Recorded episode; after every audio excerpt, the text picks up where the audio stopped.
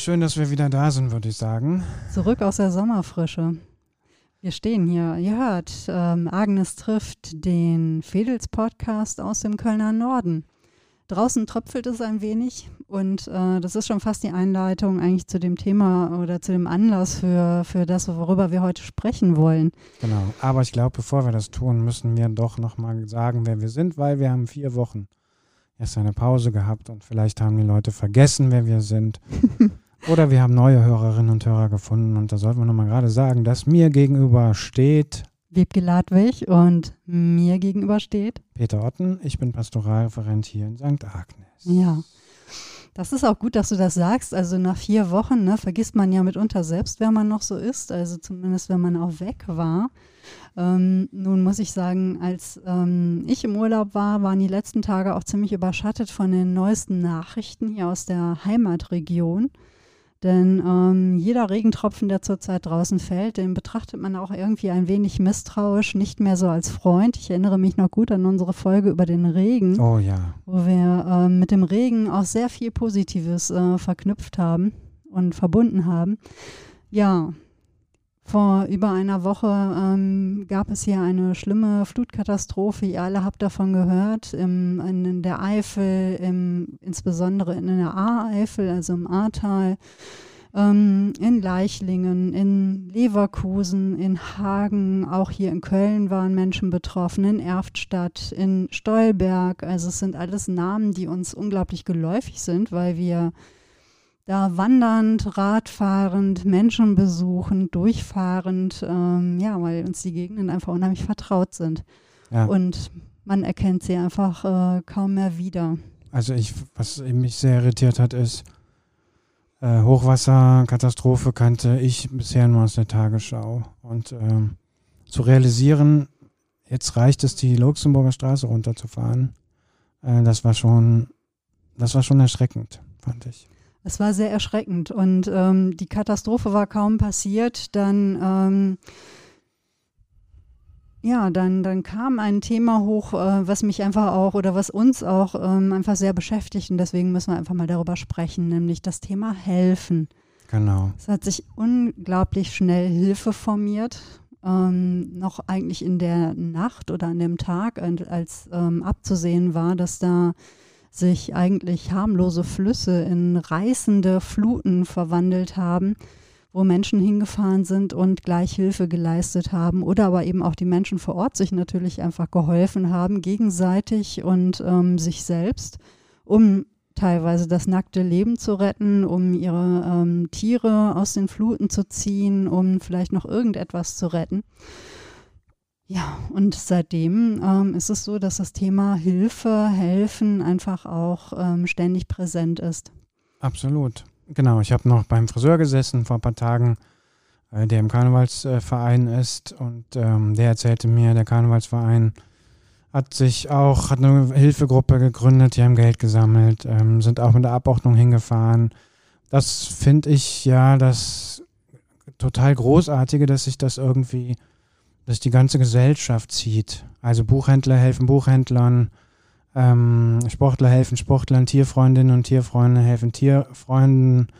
Also wir haben ja ein Pferd und ähm, im Stall, wo das Pferd steht, ist sofort auch, äh, sind sofort auch Hilfsmaßnahmen geplant worden. Die haben ihre Anhänger an die Autos geschnallt, sind nach Erftstadt gefahren.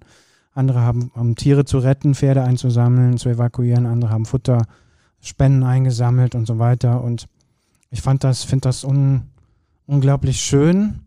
Und nach ein paar Tagen ist so mein Gedanke, dass bei all dem Schlimmen und Schrecklichen, was ich mir auch nur ansatzweise vorstellen kann, äh, die Tatsache, dass der soziale Zusammenhalt oder dieser kulturelle Kit, sage ich mal, dann doch greift, wenn die Krise unfassbar groß ist.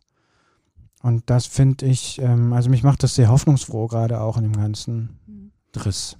Es erinnerte mich sehr daran, dass wir ähm, vor ja, noch nicht ganz anderthalb Jahren schon mal so ähnlich über ein Thema gesprochen haben, als nämlich hier die Pandemie über uns hereinbrach. Da hatte sich ja auch gerade hier im Viertel wie auch in anderen, äh, in der ganzen Stadt, in der ganzen Region, im ganzen Land, weltweit hat sich Hilfe formiert Solidarität. Ähm, Menschen haben einander ähm, beigestanden und haben geguckt, wo und wie kann ich dem anderen helfen. Und das ist ja jetzt gerade noch konkreter, weil ähm, Häuser weg sind, weil Schlamm überall liegt, weil ähm, ja, Keller ausgeräumt werden müssen, ähm, weil ganze Straßen und Bahnstrecken weg sind und man sich in irgendeiner Form helfen müssen, muss oder ja auch anderen helfen muss. Und es ist gerade eine Mischung aus privater und ähm, staatlicher Hilfe, die sich da formiert hat. Das ist schon, also ich meine, wenn man die Bilder sieht, weiß man natürlich auch, das wird äh, Monate, wenn nicht Jahre dauern, ne, um da in irgendeiner Form wieder einen lebenswerten Zustand hinzubekommen in manchen Gegenden. Das ja. macht mich echt, äh, man hört es vielleicht auch, also es macht, äh, es zerreißt einem ja auch wirklich das Herz. Also gerade wenn man die äh, Region mit seinen Menschen und ähm, Tieren und Landschaften ähm, so unendlich schätzt. Ja, genau. Ich habe vor ein paar Tagen im Deutschlandfunk ein Interview gehört mit einem Bürgermeister aus einer Stadt im Süddeutschen, aus, aus Baden-Württemberg. Äh, die sind vor fünf Jahren, ist die, seine Stadt oder sein, sein Ort, seine Gemeinde zerstört worden vom Hochwasser. Und äh, das war jetzt fünf Jahre her und er meinte, sie würden noch fünf Jahre brauchen, wäre seine Prognose, bis sie einigermaßen wieder so auf dem Stand wären wie vor der Katastrophe. Also ich glaube, das sind die Dimensionen, auf die man sich einstellen muss. Und als ich in Kölner Stadtanzeiger die Skizze gesehen habe, äh, allein von den Bahnstrecken, die zerstört sind, und äh, wer schon mal diese Ahrtalbahn gefahren ist, die ist ja kaputt. Also die muss ja völlig neu verlegt werden. Und ich habe mir die ganze Zeit vorgestellt, wenn man da wohnt, also Menschen, die da wohnen und vielleicht nach Bonn pendeln oder so mhm.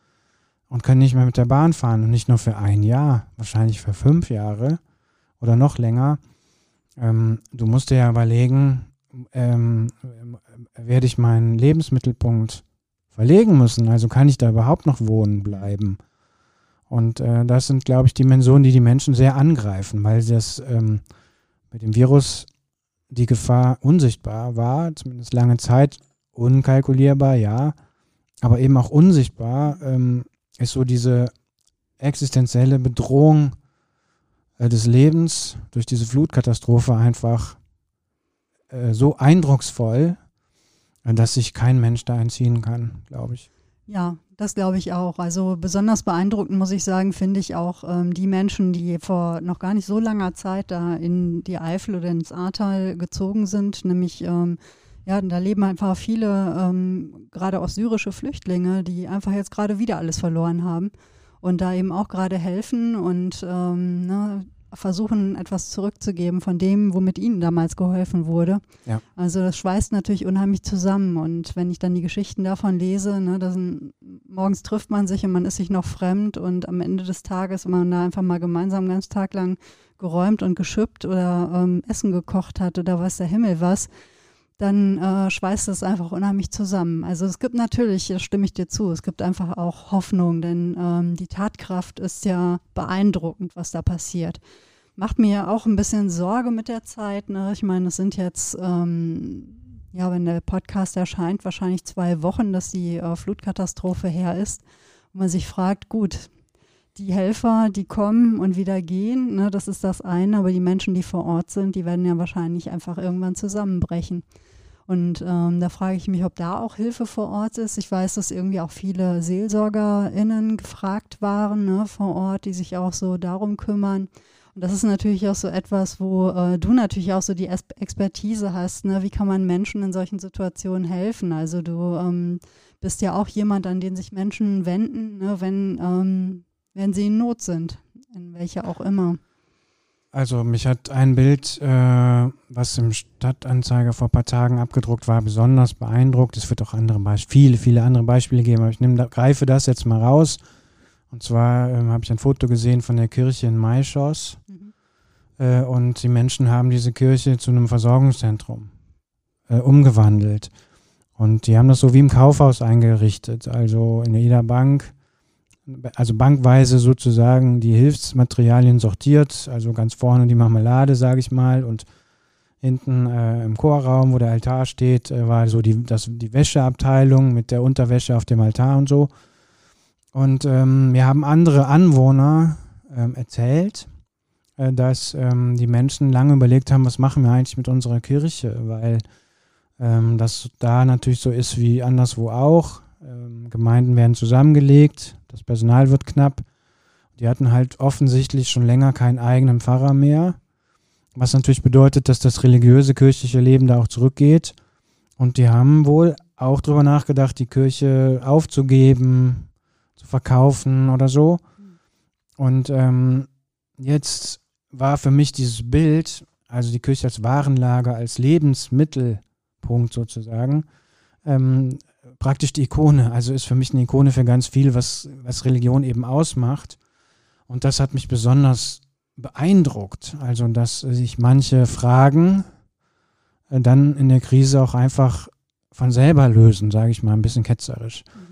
Und ähm, das, darüber denke ich gerade viel nach. So, das ist das eine. Das zweite ist meine Erfahrung in der Not. Und da konnte man ja auch viel drüber lesen.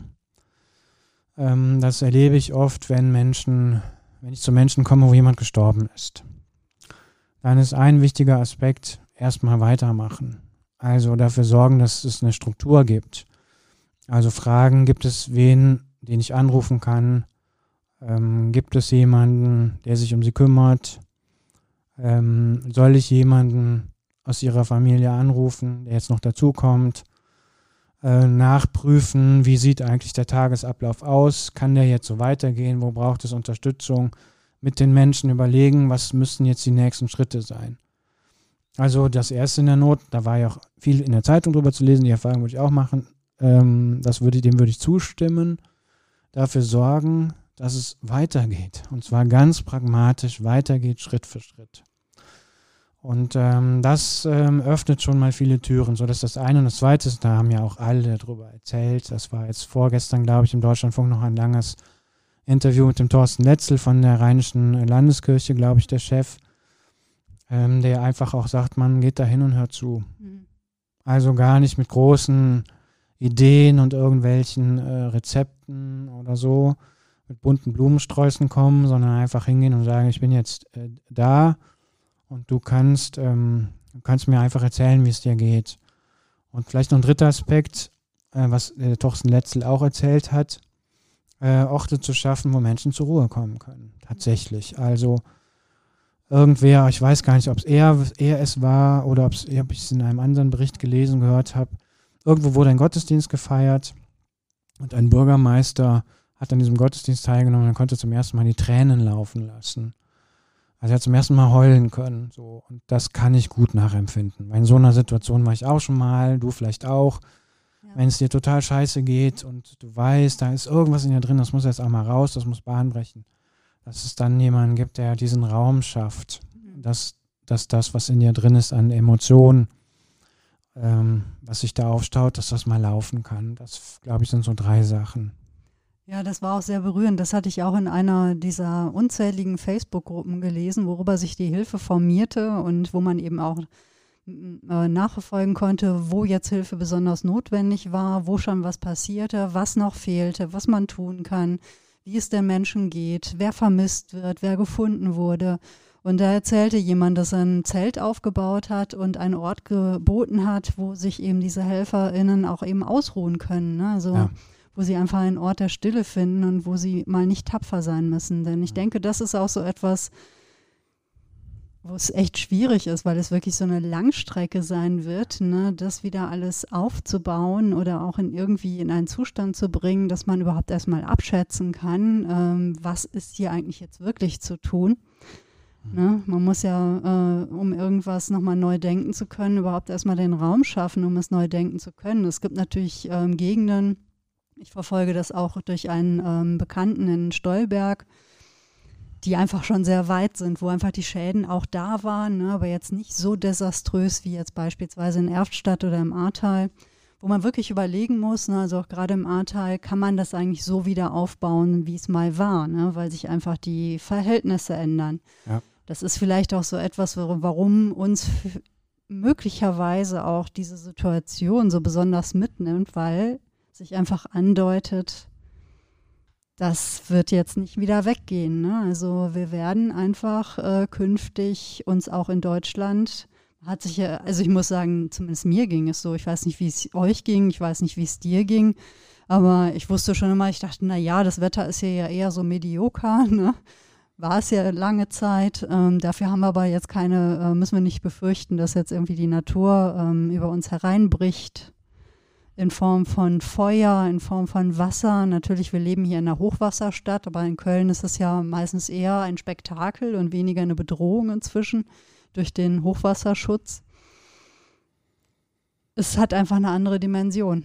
Es, äh, ne, diese Klimakatastrophe macht sich jetzt einfach gerade dadurch bemerkbar und ähm, vielleicht ist es auch nochmal so, dass man dann dadurch nochmal mehr das Gefühl hat, dass es wirklich nah ist.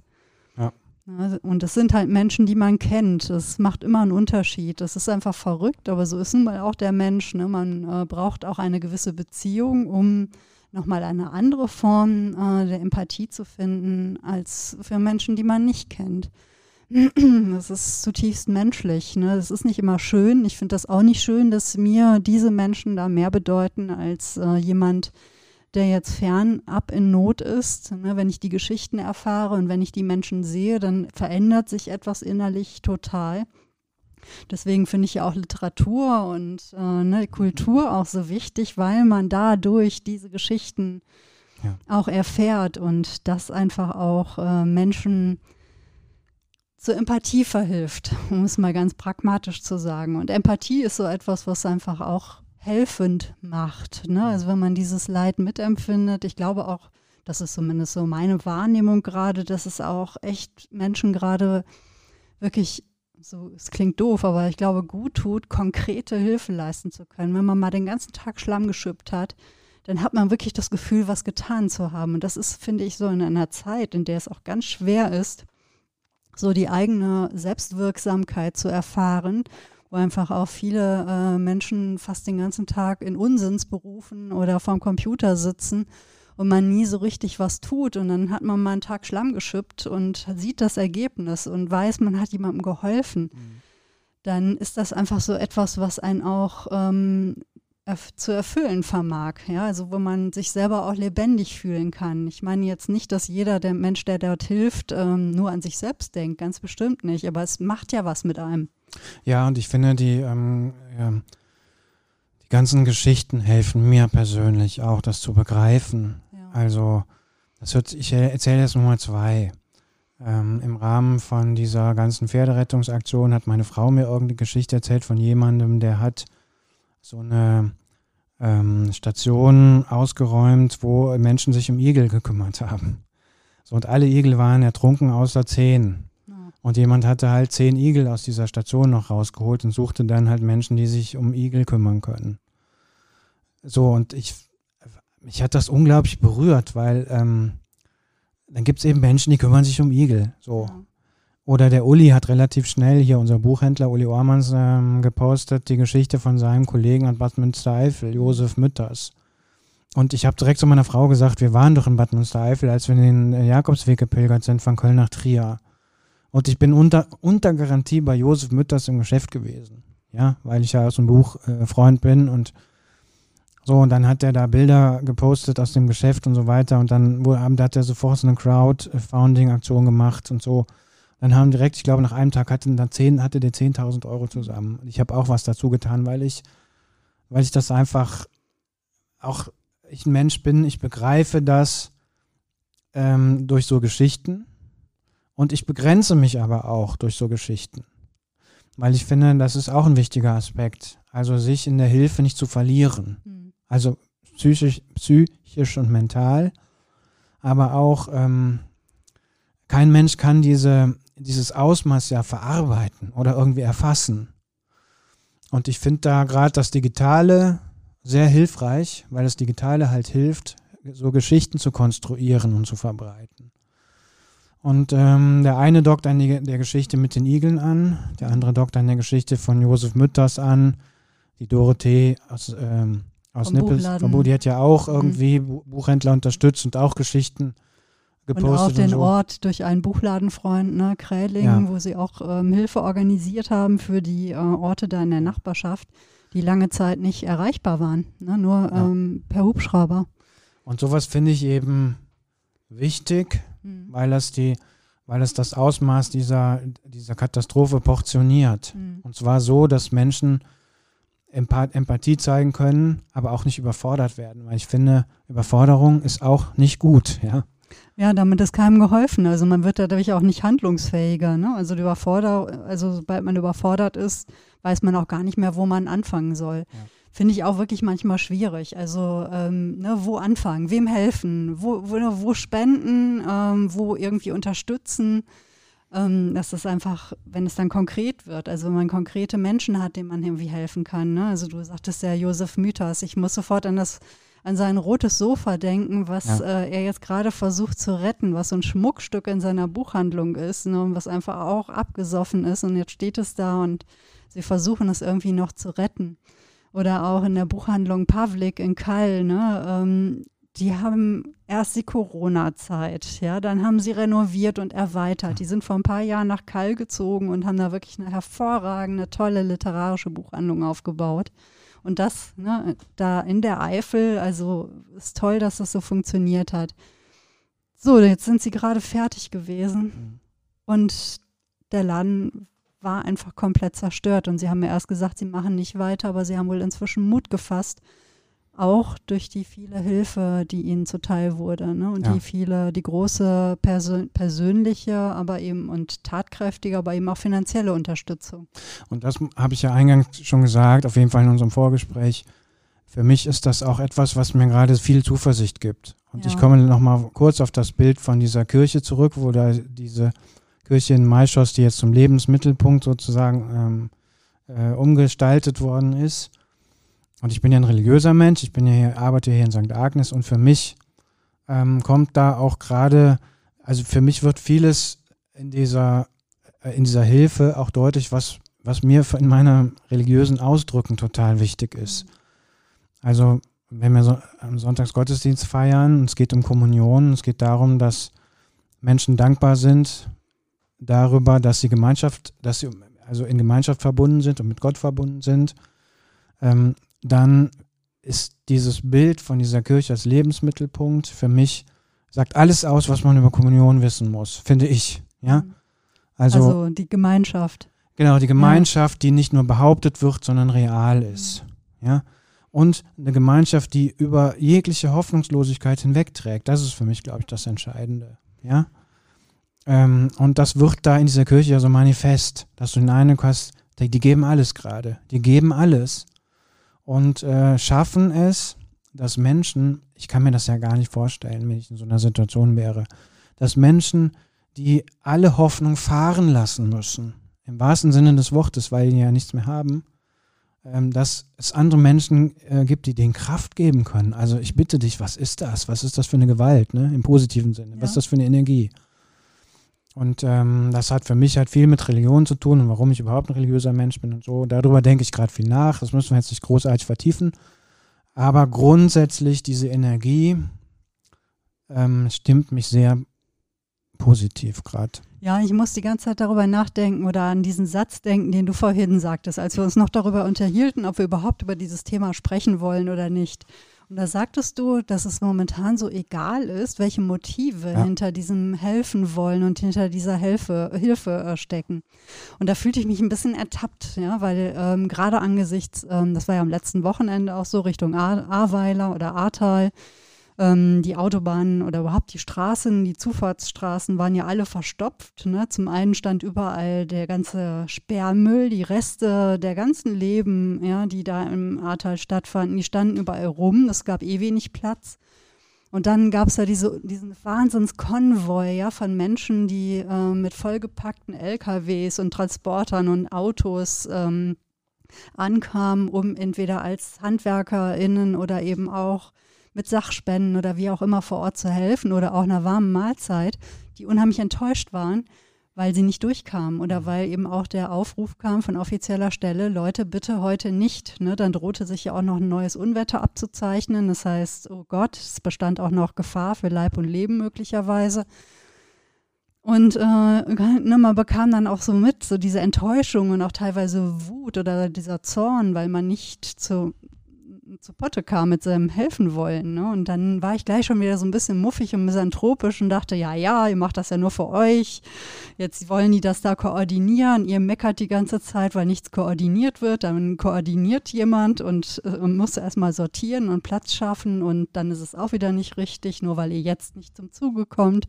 Das heißt, mein, mein innerer Misanthrop, ähm, ne, der wetterte schon vor sich hin und fuchtelte mit dem Krückstock und äh, seitdem du das gesagt hattest vorhin, ähm, habe ich ein schlechtes Gewissen, weil du hast natürlich völlig recht, welche Motive hinter dieser Hilfe zurzeit stecken.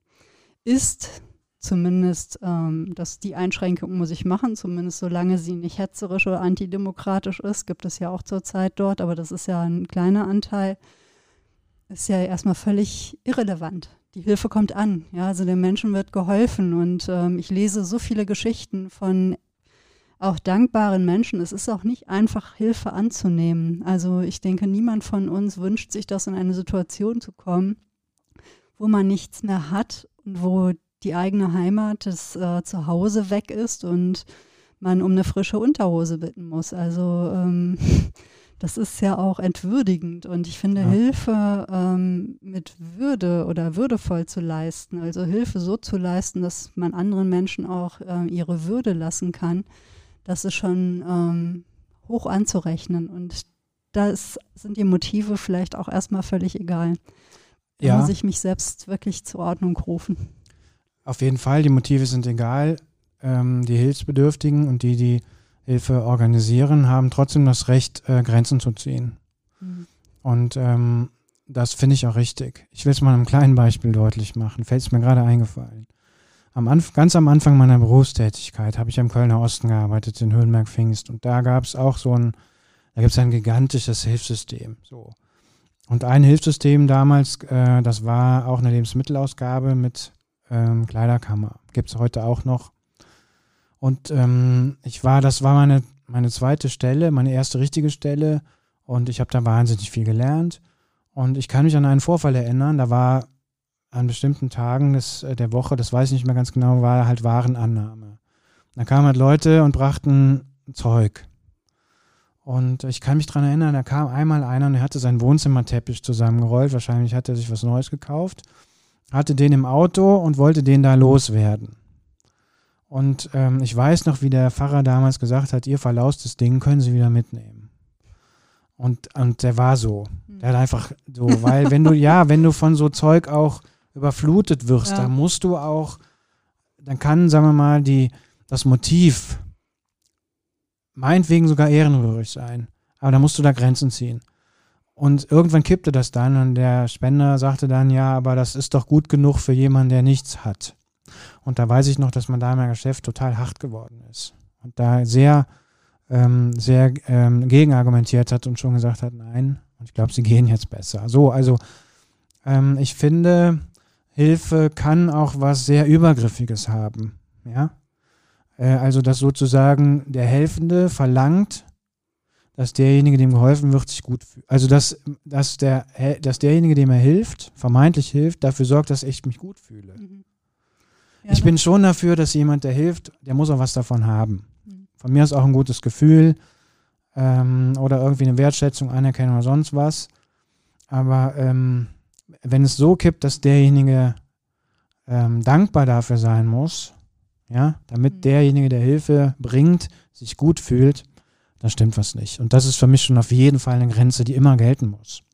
Ja, und das hat ja dann auch in dem Moment nichts mit Hilfe zu tun, ähm, wo man Interesse daran hat, jemandem wirklich zu helfen. Also das hat ja nichts, nichts Menschliches oder Wohlwollendes. Da geht es ja nur um einen selbst. Also es gibt ähm, bei Twitter gibt es unter Hashtag eine Sorge weniger auch so eine Aktion ähm, oder eben dieses Hashtag und wenn jemand äh, dringend etwas braucht, in Not ist oder wem auch etwas anzubieten hat, ne? also wirklich von ganz praktischer Hilfe, wie ich kann so und so reparieren ne? oder ähm, ich brauche jemanden, der, äh, ich stehe vor der kaputten Waschmaschine, kann mir keine Reparatur leisten, kann mir jemand helfen, also so etwas, aber eben auch ähm, ich brauche hier ein teures Fachbuch, ne? hat vielleicht so jemand noch was rumstehen. Also es gibt ja. wirklich auch, oder Operationen oder weiß der Himmel was. Also unter dem Hashtag eine Sorge weniger findet so wirklich in allen möglichen Facetten, ne? Not und Hilfe. Und dann gab es aber neulich eben auch von den Menschen, die den Account eine Sorge weniger betreuen, auch die Bitte,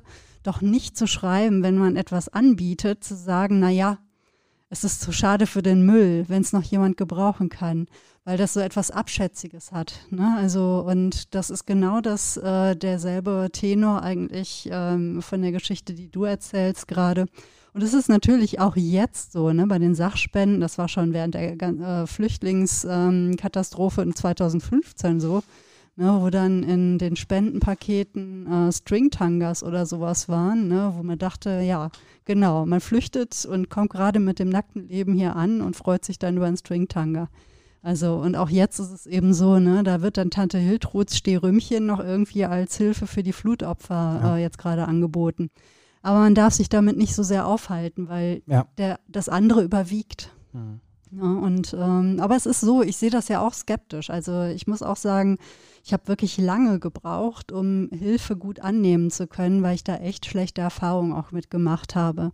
Also ich hatte mal eine wirklich ungute äh, Beziehung auch, ne, wo Hilfe als Machtinstrument äh, verwendet wurde. Also wenn mir geholfen wurde, dann war auch klar, da war eine Gegenleistung fällig. Es gab ein Schuldgefälle ähm, und es war, Hilfe war eher ein Mittel zur Macht, also um ein Machtgefüge, um mich irgendwie unter Kontrolle zu halten. Ja. Und ähm, deswegen habe ich wirklich sehr, sehr lange auf Hilfe auch geradezu allergisch reagiert. Mir fällt es immer noch schwer.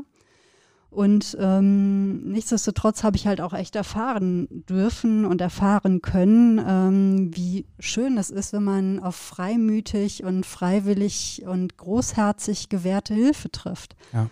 Und ähm, dass es auch Freude am Helfen gibt, ohne dass es ein Schuldgefälle gibt, ohne dass es die Erwartung gibt, so da muss jetzt aber auch was für mich drin sein, mhm. sondern einfach in dem Moment, wo jemand hilft, dass das schon ein Akt ist, der demjenigen etwas zurückgibt. Ja so empfinde ich es ja auch oft. Ne? Also ich finde helfen auch wirklich schwieriger und nein, helfen ist, nein, das stimmt nicht. Hilfe annehmen finde ich immer noch schwieriger als helfen. Aber manchmal überlegt man sich halt, wie kann ich wirklich jemandem helfen? Ne? Und man, äh, wenn man zu lange darüber nachdenkt, dann verwirft man vielleicht alles, weil alles, was man selber zu, in der Lage ist zu leisten oder was man denkt, was man leisten kann, erscheint einem so nichtig angesichts ähm, der großen Not möglicherweise. Während so kleine Gesten der Hilfe im Alltag, ähm, muss ich sagen, die fallen mir auch wirklich sehr leicht. Also natürlich ähm, sehe ich, wenn irgendjemand wackelig auf den Beinen ist oder irgendwie fragend in der Gegend rumguckt oder so etwas. Aber manchmal ist man auch selber so verkapselt in sich, dass man es dann doch, wie soll ich sagen, das, es gibt Tage, da fällt es leichter und Tage, da fällt es weniger Klar. leicht. Aber ich musste, als ich noch über das Thema Helfen denke, das führt jetzt völlig ab, aber vielleicht ist es auch ganz schön, dass es völlig abführt. Ich musste an eine Person denken, an die habe ich schon lange nicht mehr gedacht. Sabine. Sabine ähm, war damals vielleicht 15 oder 16 und ich fing mit sieben Jahren im äh, Reitverein zu reiten an. Und Sabine wurde Sabbel genannt. Eine wirklich, ich erinnere mich nur, dass sie immer irgendwie rote Wangen hatte und viele Sommersprossen, wilde blonde Haare und sie war einfach der freundlichste Mensch der Welt für mich, denn sie hat sich so meiner angenommen. Mhm. Ich war irgendwie so ein kleiner Spargel, der da irgendwie mit den großen Pferden rumfuhrwerkte. Da, wir hatten ja keine Ponys im Reitverein, sondern alles Großpferde. Und ich war zwar total glücklich, aber auch völlig überfordert mit diesen großen Tieren. Und es ging immer dann nach dem Reiten ums Hufe auskratzen. Und damals lag in den Reithallen noch so Ledermehl, ne? Also das pappte so richtig schön steinhart fest in diesen beschlagen, mit Hufeisen beschlagenen Hufen, wo dann auch ordentlich Platz drin war. Und boah, ich war nach dem Reiten sowieso irgendwie echt auch kaputt. und dann ähm, Hufe auskratzen. Und Sab Sabine hat mir da immer echt geholfen. Also die stand mit einer Engelsgeduld, stand die neben dem Pferd hat mir gezeigt, wie ich die Hufe hebe und dann habe ich mit diesem Hufkratzer gekratzt, gekratzt, gekratzt, gekratzt, gekratzt, geächtzt. Zwischendurch den Huf nochmal runtergelassen, weil er wurde so schwer und ähm, ich weiß nicht, die hatte alle Zeit der Welt, hat mich aber machen lassen. Mhm. Sie wusste genau, es war für mich wichtig, es selber zu machen und ähm, am Ende konnte ich top Huf auskratzen. Es, man braucht wie so immer so einen Kniff, ne, bis man das hinbekommt. Klar. Und äh, an, da muss ich sofort daran denken, wo ich dachte, das ist eine Hilfe, das hat sich mir unheimlich eingebrannt, nämlich dieses, ähm, sie hat mir damit geholfen, indem sie dabei war und mich hat machen lassen. Hilf, hilf, mir, es selbst zu machen. Das ist doch Maria Montessori, glaube ich. Das muss ich mal oh. einen schlauen Spruch ja. ablassen. Montessori-Pädagogik. Wunderbar. Ja. Ja. Finde ich, ist eine sehr schöne Art der Hilfe, weil man sich ähm, nicht übergangen fühlt. Ne? Also wenn man immer jemandem was abnimmt, das erlebe ich ja manchmal auch so im Umgang mit Kindern auch gerade. Ne? Vielleicht ist das auch so ein Solidaritätsgefühl, was ich habe. Meistens möchte man es ja selber schaffen. Ja, klar braucht aber einfach Zeit dafür oder eben auch, man kann es noch nicht so gut und man muss es ja auch üben dürfen. Ne? Und das hilft überhaupt nichts, wenn einem ein ungeduldiger Erwachsener das immer alles abnimmt.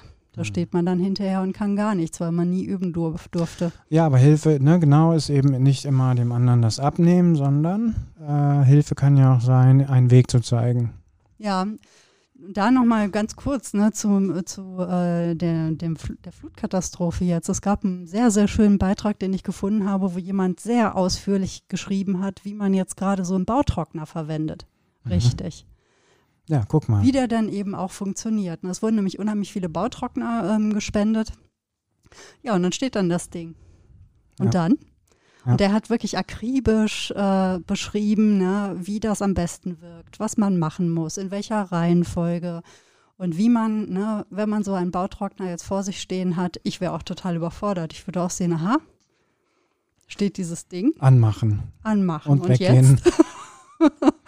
und das fand ich so, ähm, so richtig schön. Da hat jetzt wirklich jemand sich Gedanken gemacht, ne, damit eben auch die Menschen, die gerade im Bautrockner da stehen haben, auch wissen, wie man das Ding jetzt auch am besten zum Einsatz bringt. Toll. Ja. ja. Und das ist auch gute Hilfe. Absolut. Ja. ja.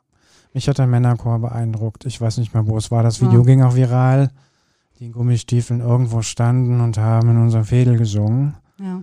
Äh, das kann man sagen, nein, nicht schon wieder, aber ähm, dieses Lied hat äh, sich mir da nochmal ganz besonders äh, erschlossen. Äh, und das ist mir auch sehr sympathisch gewesen, ähm, weil das auch nochmal die Vielschichtigkeit von Hilfe aufzeigt. Es geht eben nicht immer nur um die, die die Schippe schwingen, sondern Hilfe kann eben auch sein, Unterbrechung, äh, wie, dafür zu sorgen, dass man den Kopf mal lüften kann und so. Ja. Genau. Ja, oder jemand, der rumfuhr und überall mal kaltes Bier verteilt hatte. Ja. Gab es auch. Also das ist so etwas, das äh, geht mir auch echt nah. Das finde ich richtig schön. Und äh, auch die vielen ähm, Essensstationen, die sich so bilden.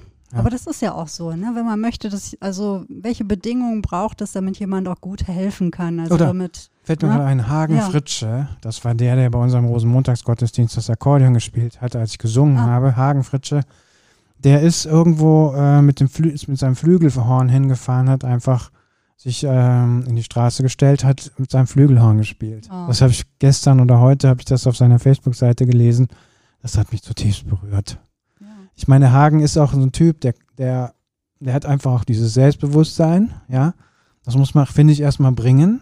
Ja, zu sagen, also für sich selber zu sagen, auch das ist eine, ähm, also mich muss man damit nicht überzeugen oder so, aber wenn, wenn man selber machen will, glaube ich, könnte ich mir vorstellen, dass da auch Hemmschwellen sind, dass man denkt, was, also was denken die anderen jetzt?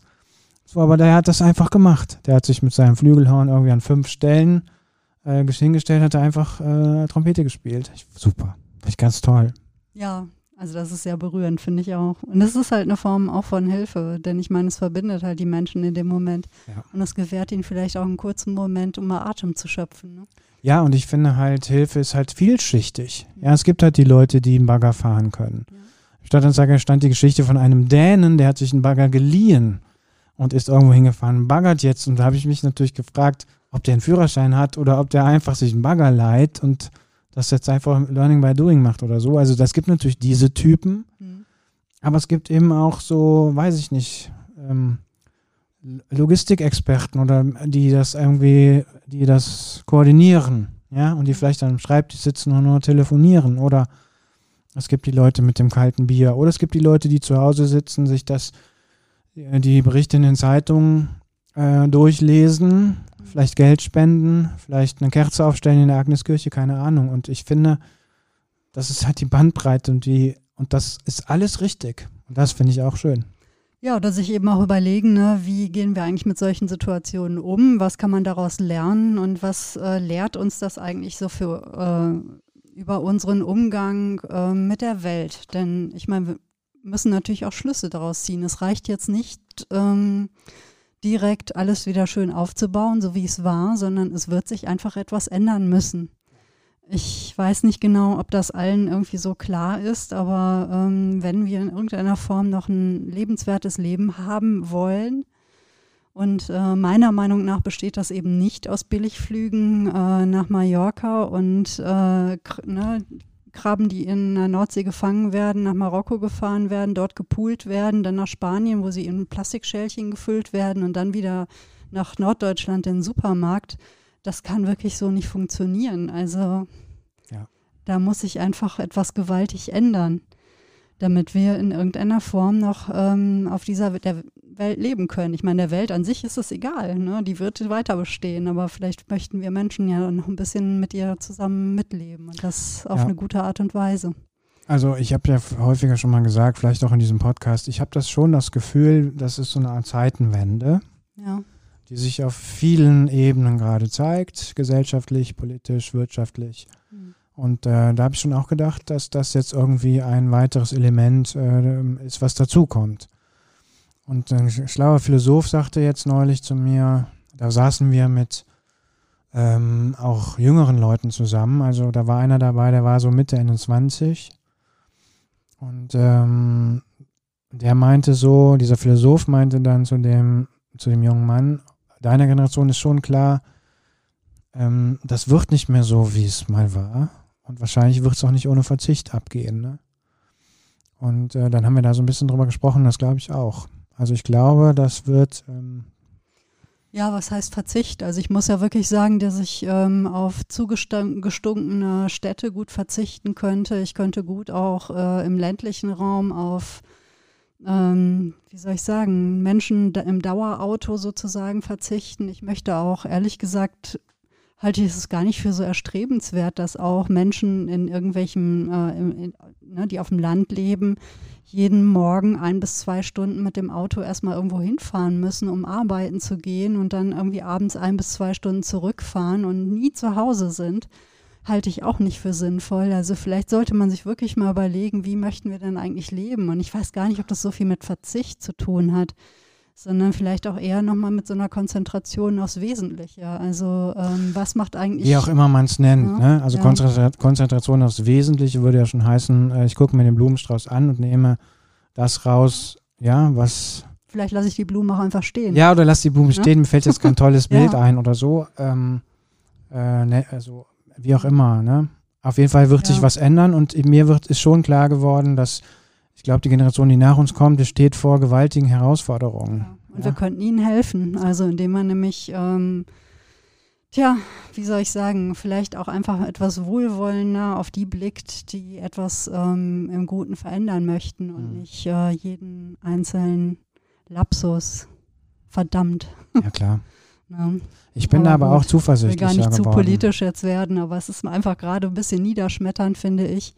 Und ähm, ich weiß gar nicht, ich hoffe in irgendeiner Form, dass ähm, Menschen auch begreifen angesichts der sterbenden Wälder, der Fichten, ne, der immer wegbröckelnden Fichtenwälder und ähm, angesichts von Flutkatastrophen, angesichts von drei Dürresommern, die wir hinter uns haben, die natürlich dann auch nochmal einiges befördert haben, ne, warum ja so eine Katastrophe auch so schlimm wird. Dass man vielleicht einfach mal was daraus lernt. Das wäre mir eine, wär, wär, wär eine Hoffnung, die ich damit äh, verbinde. Ne? könnten wir da aus dem Podcast-Thema machen. Für eine Folgen. Ja. ja. Sollten wir vielleicht tun, bevor wir da gleich schon abgleiten, weil irgendwie hat sich das so aus dem Helfen so entwickelt. Ähm, es sind einfach viele Gedanken, die sich da so ähm, formieren. Ich hatte mir ja nochmal noch so ein paar, ähm, auch so ein paar Notizen gemacht. Das ist einfach wirklich verrückt. Ne? Also auch so staatliche Hilfe. Auf der einen Seite liefert man Waffen und auf der anderen Seite hilft man dann den Ländern, wenn sie zerschossen sind, wieder auf die Beine. Oder ähm, ne, auf der einen Seite fördert man die Ausbeutung von bestimmten Ländern und auf der anderen Seite schickt man da ein paar EntwicklungshelferInnen dahin, um Brunnen zu bauen. Also es ist auch so wirklich so verrückt. Also Hilfe kann auch manchmal echt seltsame Formen annehmen. Aber das ist so wirklich, ne, da, da merke ich, da werde ich wirklich so ein bisschen gallig und das ist doch eigentlich schade.